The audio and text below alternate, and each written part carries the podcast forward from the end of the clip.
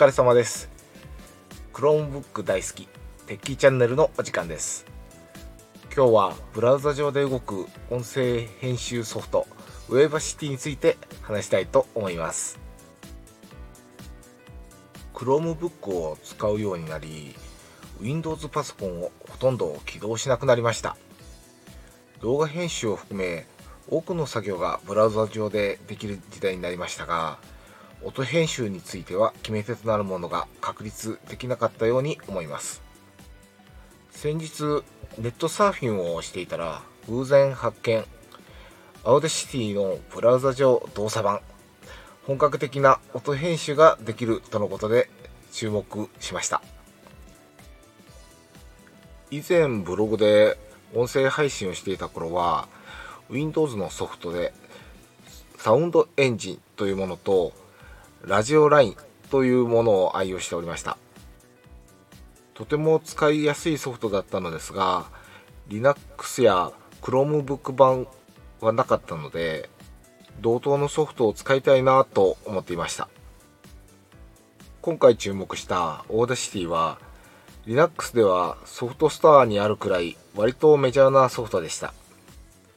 様々なディストリビューションを触る中で起動したこともあったのですが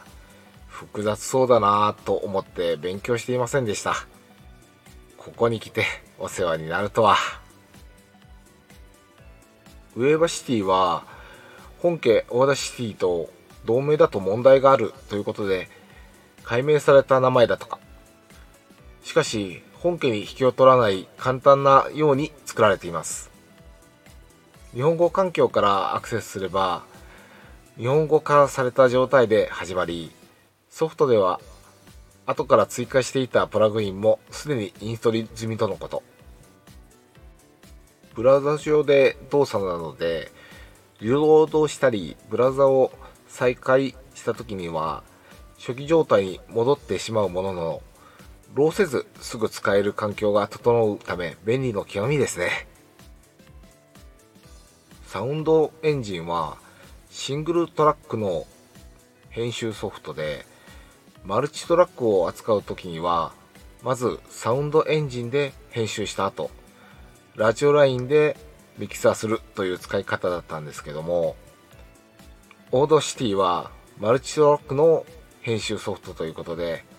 オールインワンで編集作業を完結できます。慣れは必要ですけど素晴らしい完成度なソフトだと思います。 Wavacityの元となる Audacityは有名なソフトなので幸い YouTube に使い方を解説する動画がたくさんありました。勉強しながら今後の音声配信に活かしていきたいと思います。しかしながら奥深い。今回紹介するウェーバシティについて操作方法などもっと詳しいことを話せたらよかったのですが私自身まだ使いこなせていないので詳しいところはまたそのうち。私と同じように音声収録配信をされている方の遊び心にプラスできる話題になれば幸いです。Wavacityと Audacityの公式サイトは配信の概要欄とノートの記事内にも記載したいと思います。気になった方は覗いてみてください。近況の雑談ですが今月はポッドキャストを聞きすぎてアニメを1週間見逃してしまうということがありました。気になると深掘りして調べずにはいられないロマンですね。この収録が配信される予定の9月23日土曜日は地元で花火祭りがあります。仕事も早く終わらせて見に行けたらいいなと思っています。だいぶ涼しい日が続くようになりましたね。季節も秋らしくなってきました。各地の定番のお土産情報にはない美味しいものぜひコメントやレターで教えていただけると幸いです。遠出して美味しいものに出会えたら紹介したいと思います。それでは今回も最後まで聴いていただきありがとうございました。次回の配信も聴いていただけると嬉しいです。それではまた。